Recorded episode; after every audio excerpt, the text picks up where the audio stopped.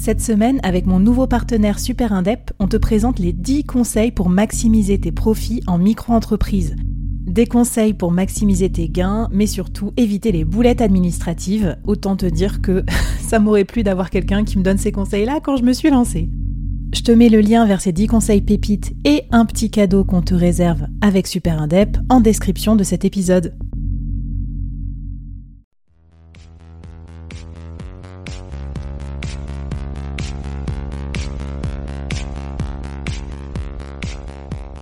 Hello, c'est Flavie, j'espère que tu vas bien et je te souhaite la bienvenue au sein du board. Dans le business, on ne peut pas être expert sur tout et c'est pas toujours simple de prendre les bonnes décisions, qu'on soit dirigeant, manager ou entrepreneur ou en voie de le devenir. C'est pour ça que j'ai eu envie de créer le board, une sorte de euh, comité de direction virtuel. Chaque semaine, j'ai une conversation avec un expert ou un dirigeant de mon réseau à ce micro pour t'inspirer, te challenger, t'aider à prendre de bonnes décisions. Le board, c'est aussi et surtout une business communauté pour continuer la conversation avec nos experts ou entre nous afin de trouver des idées ou des soutiens. Retrouve-nous en description du podcast pour continuer la conversation et nous poser tes questions. Mon invité du jour et tous les membres du board te souhaitent la bienvenue et un bon épisode.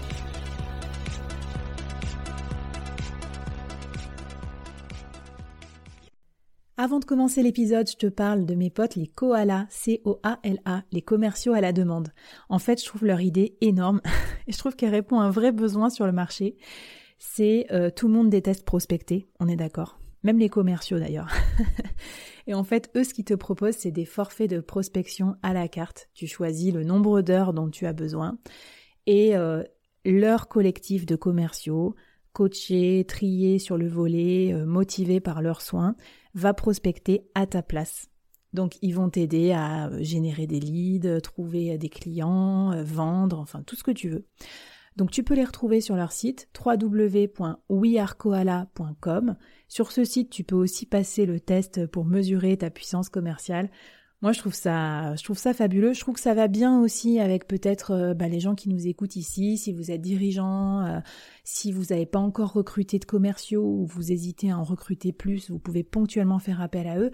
Si euh, vous êtes indépendant aussi, que vous vendez vous-même et que vous n'avez pas le temps de prospecter, enfin voilà, n'hésitez pas. vous aurez un petit, un petit quelque chose de ma part, of course. Mais bon, surtout, c'est des potes et j'aime bien ce qu'ils font, donc j'en profite. Allez, on commence avec l'épisode du jour. Bonjour à toutes et à tous et bienvenue dans ce nouvel épisode du board. Je suis ravie d'accueillir aujourd'hui euh, comme nouvelle membre du board Marie Taquet. Bonjour Marie. Bonjour Flavie, merci beaucoup pour l'invitation. Ben, ravie de t'avoir à mon micro. Alors Marie, aujourd'hui, euh, on va faire un épisode bah, qui va être dédié plutôt entrepreneuriat. Je ne sais pas ce que tu en penses. on va parler d'entrepreneuriat, on va parler de, bah, de l'entreprise que tu as créée à un très jeune âge, 24 ans, si je ne me trompe pas. Oui, même à 23 ans. Euh, mais c'est vrai qu'on a commencé à communiquer à, quand j'avais 24 ans, mais il y a eu une bonne année de recherche avant de, lancer la boîte. Yeah!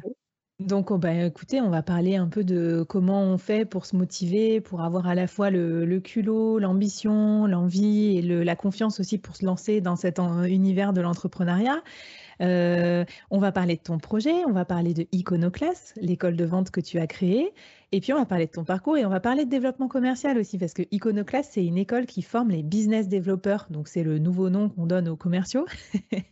et donc, ah. pour les dirigeants, les dirigeantes, euh, les entrepreneurs et tout qui nous écoutent, je pense que vous allez adorer cet épisode. Euh, pourquoi? Bah, Pour à la fois vous donner de la motivation et peut-être des clés, euh, des idées pour vous inspirer, pour continuer à entreprendre ou faire grandir votre business.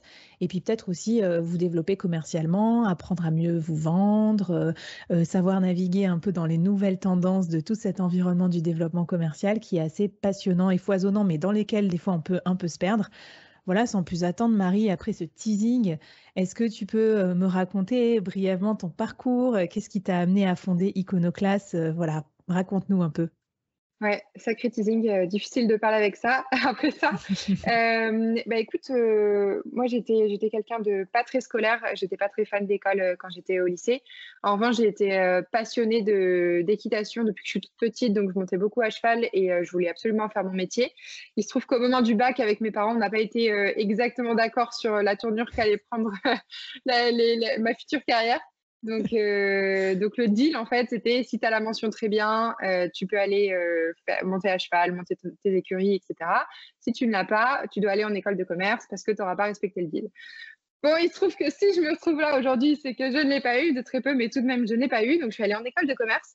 Et en fait, j'ai été, j'ai été assez déçue de cette expérience. Bon, déjà, c'est très peu accessible à tout le monde. Une école de mmh. commerce, c'est 50 000 euros en moyenne. c'est quand même une somme que tout le monde ne peut pas voilà, ne, peut pas, euh, ne peut pas sortir, même avec euh, des crédits et compagnie.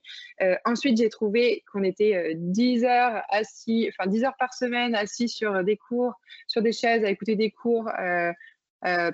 qui sont donnés par des profs qui n'ont pas mis un pied dans une entreprise depuis un bon moment.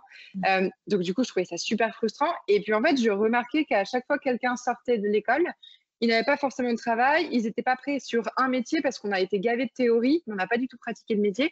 Donc je me suis dit, OK, tout ça, je ne comprends pas trop pourquoi je vais passer 5 ans de ma vie, dépenser 50 000 euros pour un truc où je ne suis même pas assurée d'avoir un métier qui me plaît à la fin et qui est bien rémunéré comme on, comme on peut l'entendre. Mmh.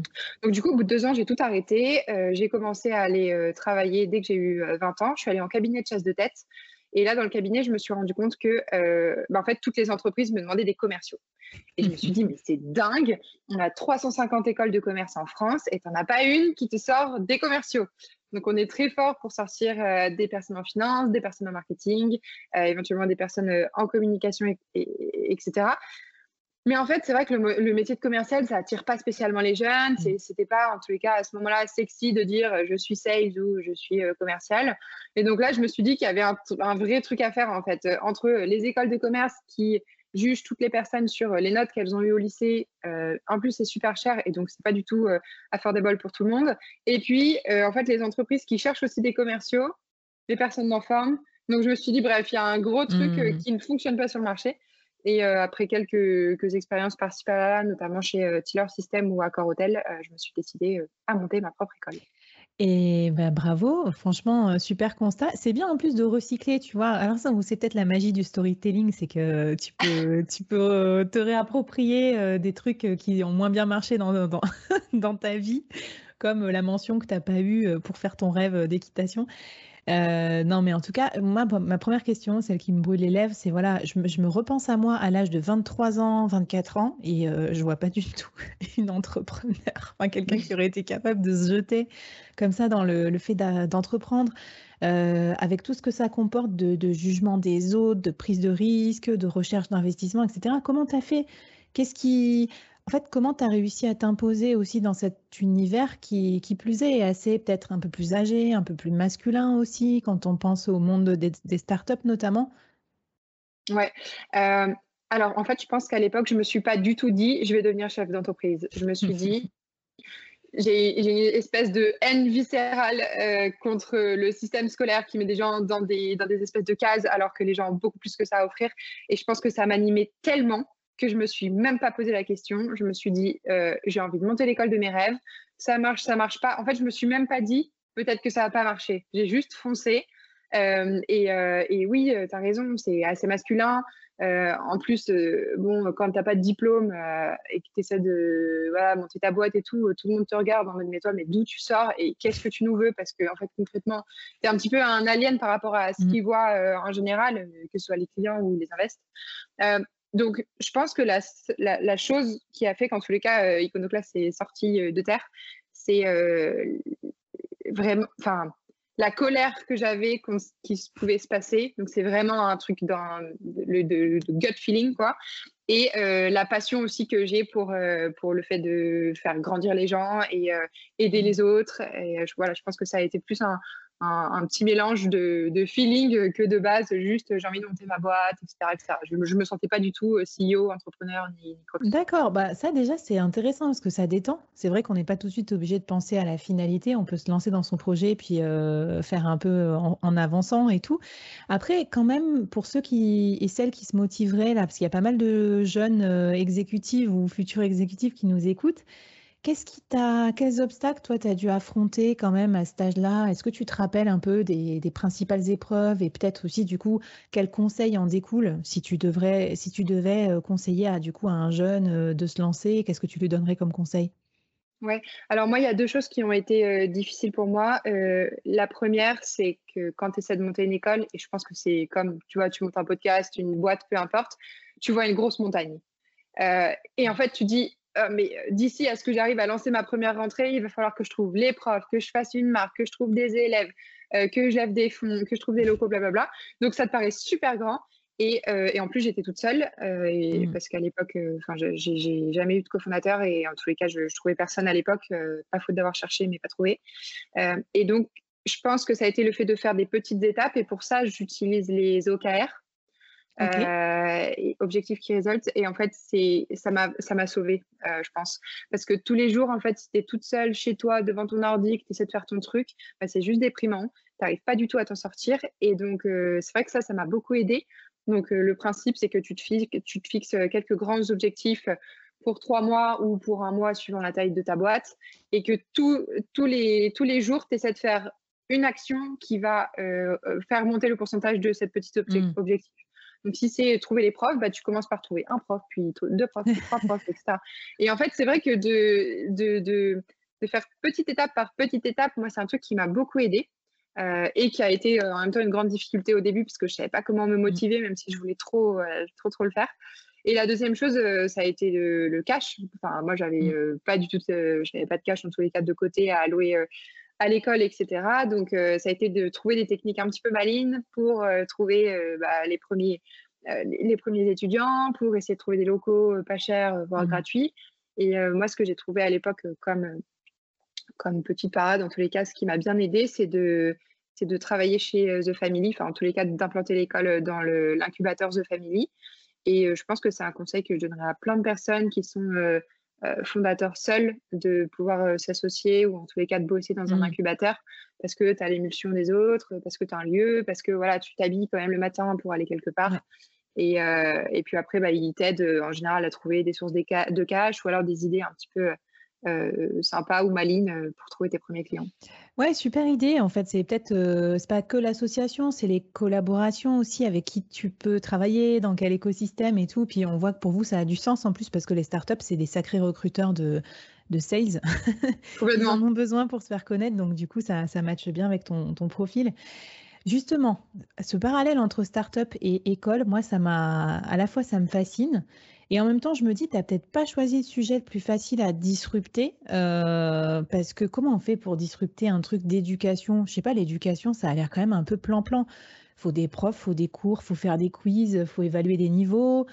Euh, est-ce que tu peux me donner des exemples de ce que vous faites différemment? Peut-être parce que si ça s'appelle iconoclaste, j'imagine aussi parce que vous faites les choses euh, d'une autre manière.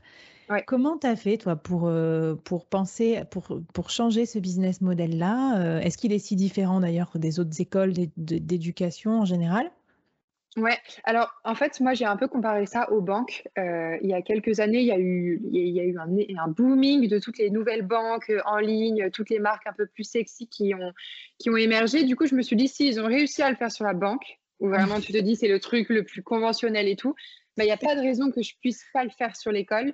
Et à plus forte raison, enfin, au plus tu es loin de la technologie, à la limite, au plus c'est facile de faire un truc qui est vraiment différent parce mmh. que euh, tu vois, dans euh, euh, un exemple tout bête, les caisses enregistreuses, bah maintenant c'est tellement normal d'avoir son iPad et compagnie et compagnie, qu'en fait faire encore un nouveau truc par-dessus plein de technologies, je trouve mmh. que c'est beaucoup plus difficile plutôt que de prendre une charrette et puis essayer d'en faire euh, une voiture. Quoi. Mmh. donc du coup, euh, ce qu'on fait de différent, bah, déjà on est, euh, on est cinq fois plus court, donc même plus que ça. À l'époque, on, on, brandait sur un an. Là aujourd'hui, l'école elle est de quatre mois. La, la, grosse grosse particularité, c'est que c'est 80% de pratique. Donc, mmh euh, le matin, tu écoutes euh, euh, des, professionnels de la vente. Donc, ça peut être le directeur commercial de Doctolib, de Chiller, peu importe, de, de Sixt et compagnie, qui viennent chez nous, qui expliquent aux élèves comment ils vendent. Et l'après-midi, on vend ces boîtes. Donc, en fait, on est vraiment, enfin, les étudiants sont vraiment en train de pratiquer le métier, c'est-à-dire qu'ils sortent des quatre mois, ce sont des sales, ils savent vendre aussi bien bah, des caisses enregistreuses que des coussins, euh, que euh, des softwares en SaaS. Hmm. Donc ça, c'était un truc qui était super important pour moi. C'est tu rentres, tu ne connais pas le métier, tu sors, tu pratiques un métier. En tous les cas, tu es junior, bien sûr, mais tu maîtrises un métier. Tu es capable de hmm. faire quelque chose dès la sortie de l'école. ensuite, on a ajouté du développement personnel dans l'école. Donc, on, a on, est parti du principe que quand tu es commercial, il y a plein de hard skills, donc c'est vraiment les techniques, etc., de vente pour être un bon vendeur. Et tu as aussi une partie soft skills, euh, tu vois, euh, comment être à l'aise pour mettre à l'aise l'autre, comment mmh. s'exprimer sans bégayer toutes les cinq minutes, euh, que tu sois d'ailleurs introverti, timide ou extraverti. on a mis en place voilà, plein de cours d'éloquence, etc. Et on trouvait que voilà, ça, c'était assez important parce qu'on reste des humains. Donc, ouais, puis c'est finalement assez innovant quand même, même encore aujourd'hui, puisqu'on se concentre encore beaucoup sur les hard skills, hein, même en entreprise, en termes de formation. Mmh. Bien sûr. Et la dernière chose, euh, bon, euh, je pourrais rentrer dans tous les détails, mais la dernière chose mmh. qui fait que c'est très très différent, c'est qu'on est la première école en France où tu peux payer tes études une fois que tu es embauché en CDI. Donc en gros, tu paies un, un fils d'inscription euh, de 500 euros quand tu t'inscris. Et ensuite, les 4500 euros restants, ils sont lissés pendant euh, deux ans, enfin, suivant ton salaire. Euh, et tu commences voilà, juste à rembourser une fois que tu as, as, un CDI, ce qui veut dire que, que, tu viennes de Neuilly ou du 93, pour aller dans les gros clichés, tu peux aller à l'école, avoir une, une éducation d'excellence et puis avoir un CDI, bien sûr. OK. Bon, bah, écoute, euh, c'est bien, ça nous prouve qu'on peut être créatif dans tous les secteurs d'activité. Moi, j'aime bien parce que je reçois à mon micro à chaque fois des gens qui bossent vraiment dans des secteurs très, très, très différents, du B2B au B2C, euh, des trucs super sexy, d'autres trucs pas très sexy, mais je trouve que finalement, la créativité, elle a pas de limite. Du coup, ça me plaît, euh, ça me plaît de t'entendre. On pourra aller te suivre aussi. je trouve que tout ce que vous avez fait autour du branding, autour de l'esprit d'appartenance, de l'esprit de communauté aussi, peut-être que ça aide à, à faire rayonner un peu une image du commercial un peu plus euh, redorée. Euh, parce que là, c'est peut-être une question aussi que moi je me pose en tant que représentante aussi des fonctions commerciales. Je trouve qu'elles ont quand même vachement mauvaise presse encore aujourd'hui en France. Alors en France, point d'interrogation, est-ce que c'est pareil dans les autres pays? Ça, c'est toi qui vas me le dire. Mais comment ça se fait qu'il y a encore une si mauvaise image euh, du commercial? Euh, je pense le commercial d'avant, c'était un peu genre le vendeur de voitures, tout ça. Maintenant, ça a été remplacé, mais pas par, des trucs pas forcément euh, plus positifs. Hein. Ça peut être la prospection sur LinkedIn un peu, un peu pénible et tout. Qu'est-ce qui, et puis, qu'est-ce qu'il faut qu'on fasse pour changer cette image, euh, Marie, d'après toi? Ouais, alors enfin moi mon analyse, je ne sais pas si c'est quelque chose qui est avéré ou pas, c'est qu'en fait on s'est tous déjà fait rouler par un sales, par un commercial, mmh. et du coup on a cette espèce de peur, euh, tu vois, c'est comme je sais pas, si tu es en train de toucher le feu, ça brûle, bah tu te dis que mmh. tous les feux brûlent. Bah nous c'est pareil, on se dit ah bah lui il m'a arnaqué. Du coup, tu as plus de mal, j'ai l'impression, à faire confiance à quelqu'un qui va avoir un petit peu les mêmes réflexes ou les mêmes techniques. Voilà, c'est mon ressenti. Et la deuxième chose, c'est qu'en France, les commerciales, c'est assez euh, associé à l'argent et tout. En France, mm. c'est pas du tout culturel de parler d'argent. Euh, voilà, c'est pas euh, bien éduqué et compagnie, contrairement, je pense, aux États-Unis, où si on te demande le prix de ta montre, tu es trop content de le dire. En France, c'est un peu, tu vois, gênant, etc. Donc j'ai l'impression que tu sais, c'est un peu comme dans le Loup Wall Street où bah, tous les mecs qui ont de l'argent ou les filles qui, ont, qui gagnent beaucoup d'argent en signant plein de deals et tout, bah, en fait, de l'extérieur, c'est pas bien vu parce que parce que c'est un peu gênant en fait euh, de mmh. voir ça. En tous les cas, je pense encore une fois culturellement, parce que moi, c'est pas du tout comme ça que je le vois. Euh, mais que mais dès qu'on me dit oh, les commerciaux, c'est mal vu et mmh. tout. Moi, le métier, je le vois pas du tout comme ça. Moi, pour moi, c'est un métier qui est super technique. Et en fait, si tu suis euh, des, des, chemins, des techniques, et bah, tu closes des deals et tu peux le faire de façon propre. En fait, tu n'es pas obligé de faire mmh. des ventes où tu mens, etc. Et bah, la meilleure chose pour redorer l'image du, commercial, c'est de ne ouais, de, de pas faire euh, des ventes sales, de ne pas mentir, euh, de créer le besoin, bien sûr, mais euh, en même temps, de ne pas perdre son temps si le client est sûr qu'il n'en veut pas, ça ne sert à rien de le, harceler 400 fois, etc.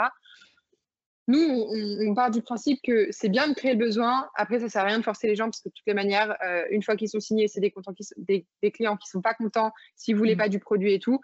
Donc, je pense que la meilleure chose qu'on puisse faire, ouais, c'est de, d'être euh, assez honnête, même si on peut être malin, euh, d'être assez honnête euh, dans sa vente mmh. et de bien prendre soin du client après.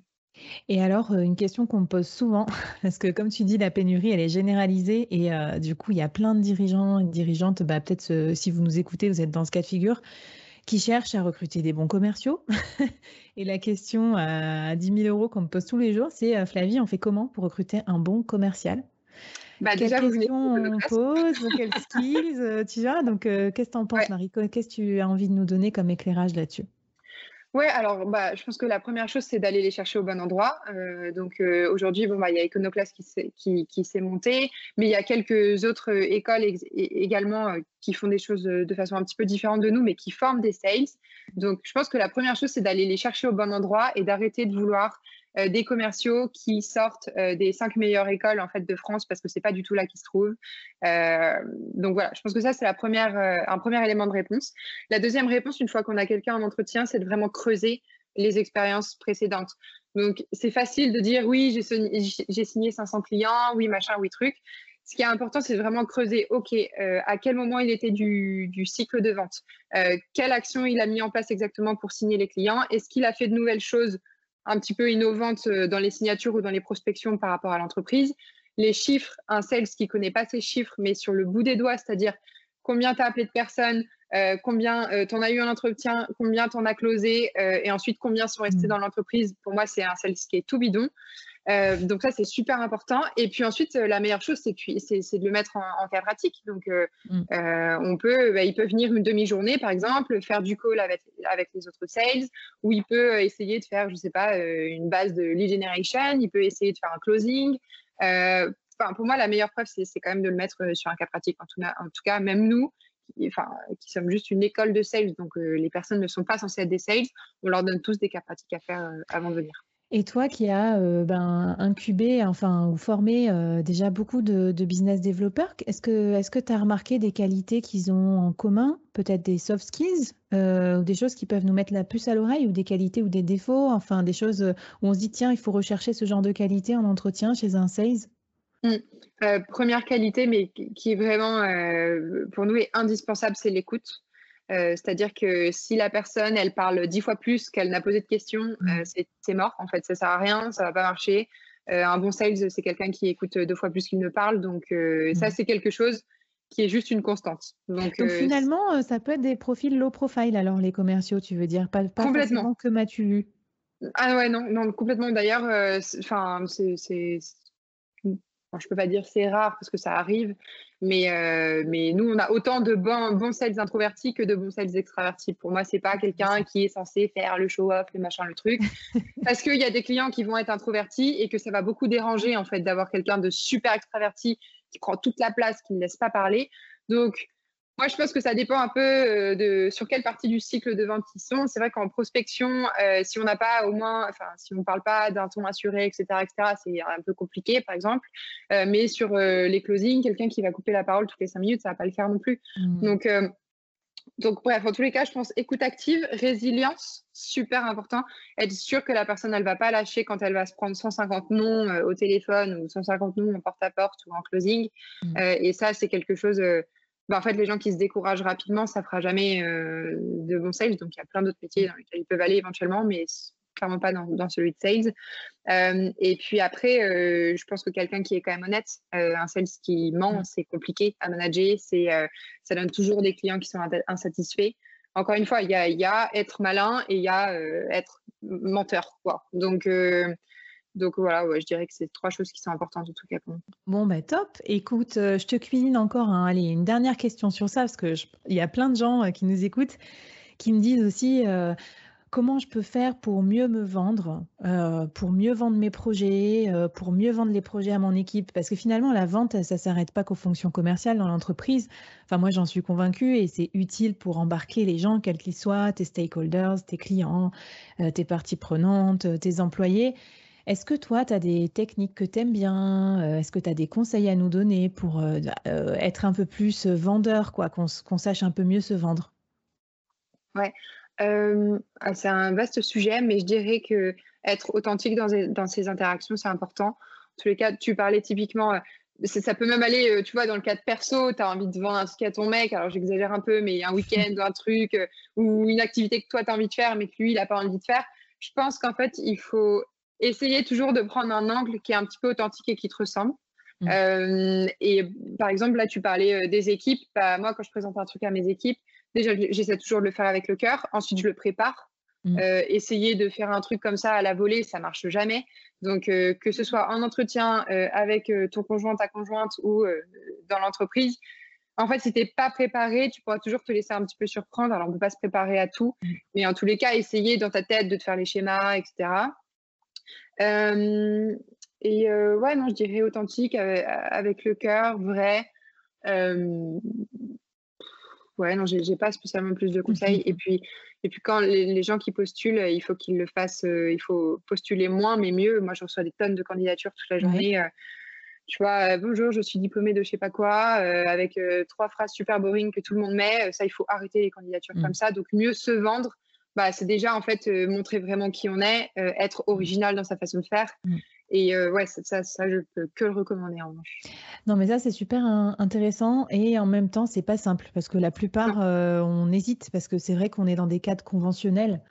Par exemple, LinkedIn, je, je sais que vous, vous l'utilisez beaucoup. à travers des vidéos, des posts, etc. Il, y a, il y a une façon de formuler les choses aussi pour être plus percutant. Mais il y a plein de monde qui, euh, qui hésite un peu parce qu'il dit Ah non, mais si je formule le truc comme ça, je montre trop mes émotions, que va dire mon boss, euh, ça me ressemble pas. Enfin, tu vois, il y a une petite euh, forme d'autocensure. Je sais pas si ça aussi c'est assez français ou pas. je sais pas si tu as des conseils à nous donner pour, pour améliorer aussi le personal branding sur, voilà, sur LinkedIn et sur l'ensemble des outils dont on dispose aujourd'hui. C'est vrai que nous, on a une grosse stratégie euh, LinkedIn, euh, tout simplement parce que les entreprises qui recrutent nos étudiants, elles sont dessus. Donc, on mm. veut vraiment leur montrer notre vibe, qui on est, comment on les forme, avec quelle technique, etc. Euh, bah, moi, en fait, il y a une phrase que j'ai appris chez Tiller que j'adore, c'est Go big or go home. Donc, en réalité, si tu veux faire un truc, c'est soit tu le fais à fond, tu montes vraiment et tu y vas pour de vrai, ou soit tu le fais pas. Et pour moi, faire un truc conventionnel, il y en a tellement des milliers qu'en fait, ça sert à rien. Après, bon, en effet, on a une boîte qui s'appelle Iconoclast, etc. Donc, ça n'aurait juste aucun sens dans la culture de la boîte de faire un truc, tu vas, bonjour messieurs, dames, gna, gna, gna, Donc, je pense que tout ce que je te dis, c'est quand même des trucs que moi, je ressens, que peut-être d'autres personnes ne ressentent pas. Mais, euh, mais euh, l'autocensure, je, je, pense que ça déplaira. Enfin, de, de s'auto-censurer, euh, je ne sais pas si finalement ça a un sens parce que les personnes à qui tu déplairas si tu ne te censures pas, de toute façon, ce pas les personnes avec qui tu as envie de parler. Ouais, non, mais je vois bien que tout ton truc, c'est congruent.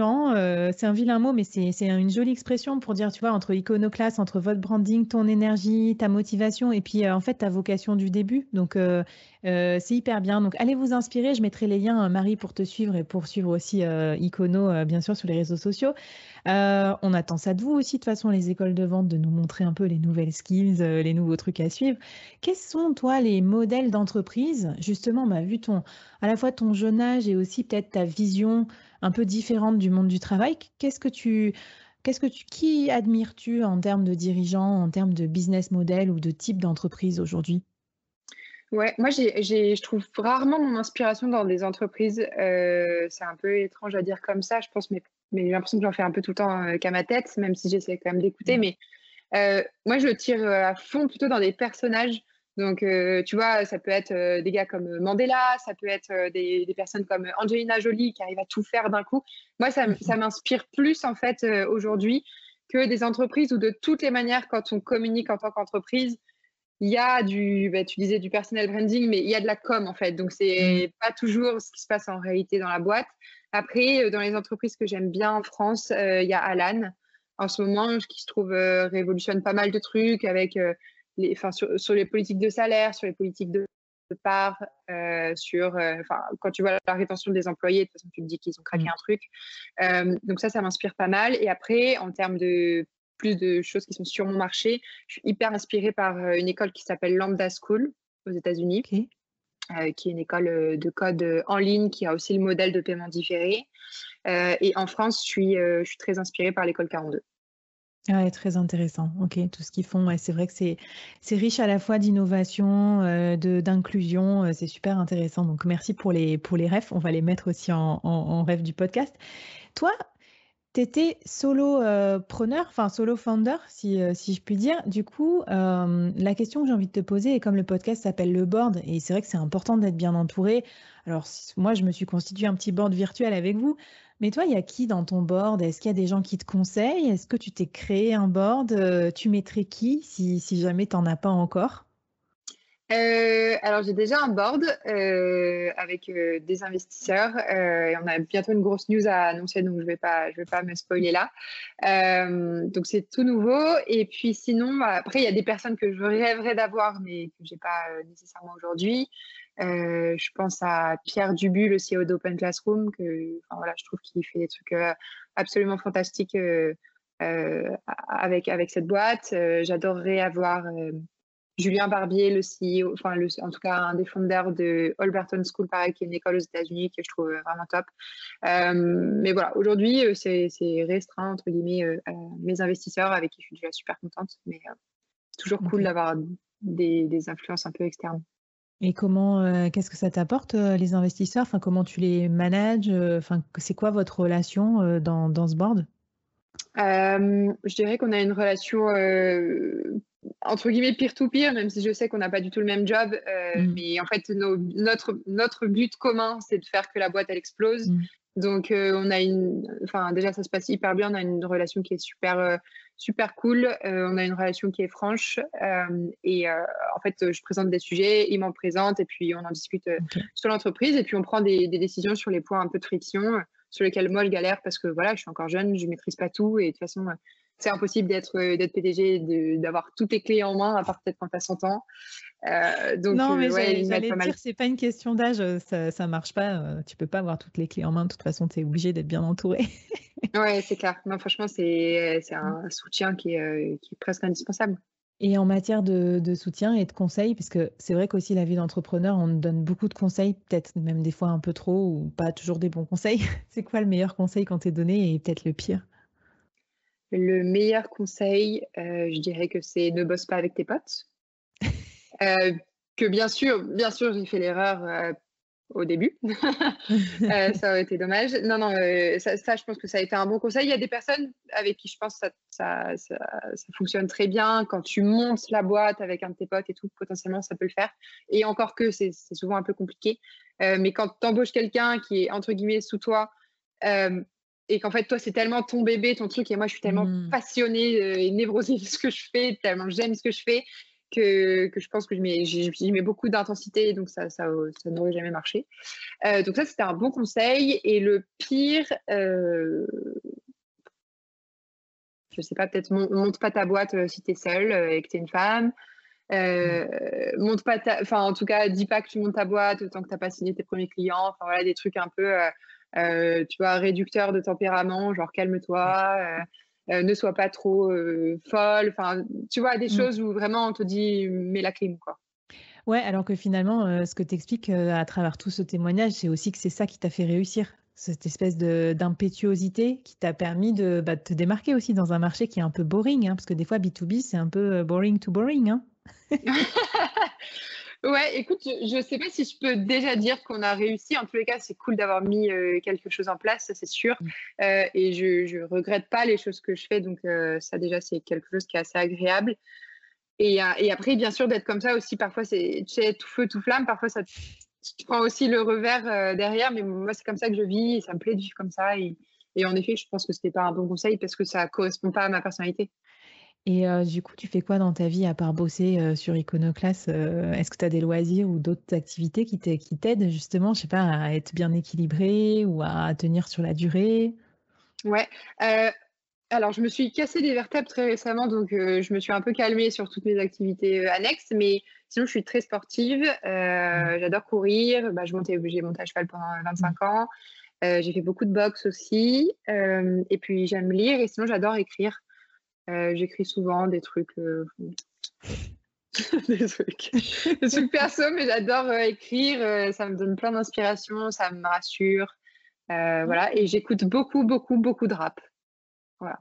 Ah, trop marrant. Bah, écoute, et tu sais, je pense à toi parce que j'écoutais un podcast, bah, Seth Godin, le, gourou du marketing, il dit que c'est bien d'écrire ses morning pages le matin, peu importe ce qu'on écrit même si c'est ses rêves, de la fiction, un truc de boulot.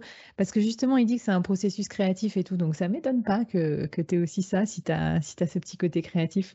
Est-ce que euh, tu peux nous confier aussi peut-être euh, des ressources que tu aimes bien pour rester à la page, pour apprendre euh, Qu'est-ce que tu. es plus podcast, lecture, site internet Partage avec nous peut-être un, un, truc ou deux que, que tu aimes bien? Ouais, alors j'aime bien, euh, j'aime bien les podcasts. Euh, j'écoute beaucoup dans la tête d'un CEO. Euh, j'aime bien parce que parce qu'en fait il y a plein de personnes qui, à mon sens, ont réussi et du coup, qui donne pas mal d'inspiration. Mais c'est marrant parce qu'avec le board, finalement, parfois, tu as un peu le même genre de personnes et je trouve ça super intéressant. Après, moi, je lis beaucoup des bouquins de business et je pense que le meilleur que j'ai jamais lu, c'est The Subtle Heart of Not Giving a Fuck. Je sais plus exactement le nom, le titre. Sur ma liste, celui-là, je trouve le titre génial, absolument. Et apparemment, c'est. C'est fabuleux. Ouais. Euh, et c'est pas forcément quelque chose qui est full business, mais du coup, c'est un peu sur euh, une mmh. énergie, une vibe que je trouvais très cool. Et j'avais adoré, euh, ça fait très longtemps que je l'ai lu, mais je l'avais adoré. Il m'avait beaucoup aidé. un livre qui s'appelle Hooked, qui mmh. est jaune et qui t'explique un peu toutes les tricks qu'ont mis en place les grandes, grandes boîtes, genre Insta, Facebook et tout, pour te rendre un peu accro à un produit en utilisant les mécanismes psychiques. Donc, ça, j'adore. Et après, ouais, livre, podcast.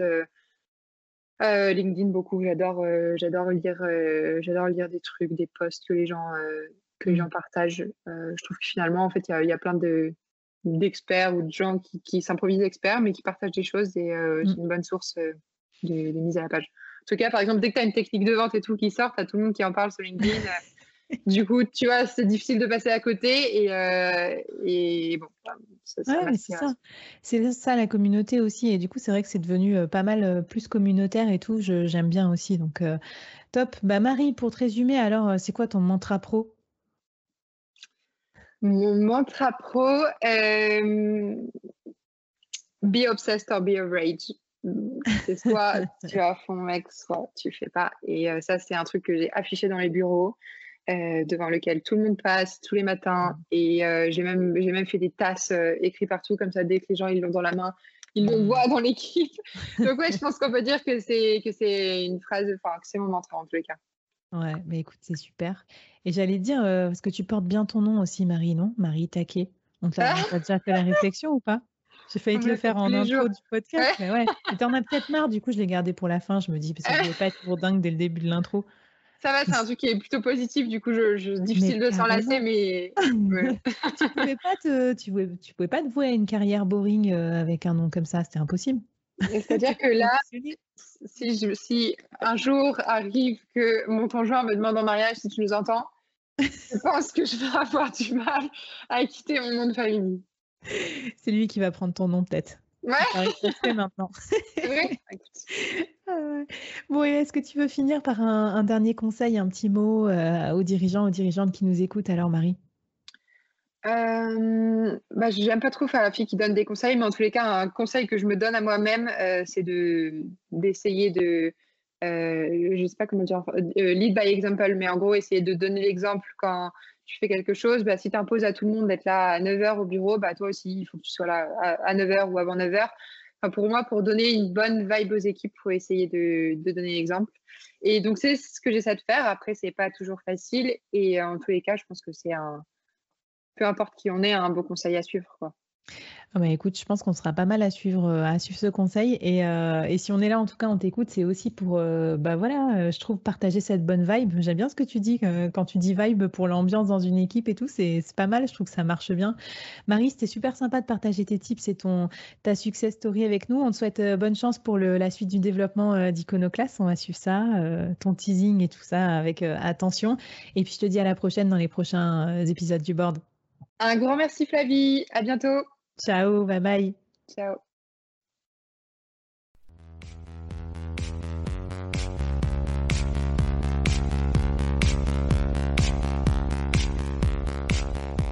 Waouh Merci d'avoir écouté ce podcast jusqu'au bout et d'avoir rejoint la communauté du board. Avant qu'on se quitte, j'avais envie de te poser trois questions. Qu'est-ce que tu as apprécié dans cette conversation du jour? Première question. Qu'est-ce que ça t'inspire pour ton business? Deuxième question. Et la troisième, est-ce que tu acceptes le challenge lancé par notre invité du jour? Viens vite nous raconter tout ça, j'ai hâte de te lire et de faire plus ample connaissance. Les liens pour nous retrouver sont en description.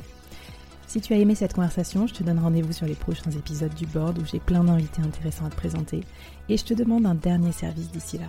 Tu serais un amour de partager ce podcast à ton réseau et de nous aider à le promouvoir sur les plateformes d'écoute en nous mettant une super note et un gentil commentaire. Par exemple, la vie est tellement formidable qu'elle a réussi à me parler finances sans m'endormir. Ou je suis devenue un PDG épanoui grâce au board. Allez, merci à toi, charmante du board, et à très vite. Bye